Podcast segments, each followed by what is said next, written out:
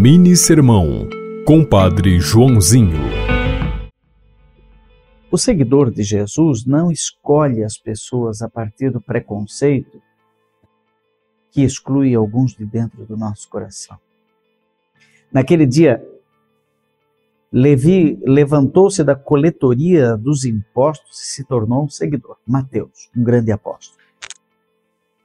Mas não foi assim que entendeu o olhar dos fariseus, o olhar dos publicanos, dos mestres e dos doutores da lei. Eles olhavam para ele sempre como um opressor, um cobrador de impostos da nação romana opressora não foram capazes de enxergar a conversão. Não foram capazes de perceber que aquele homem havia mudado de vida. Sabe por quê? Porque eles eram escravos do seu próprio preconceito.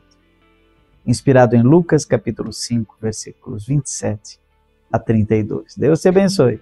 Em nome do Pai, do Filho e do Espírito Santo. Amém. Você ouviu Mini Sermão, Compadre Joãozinho.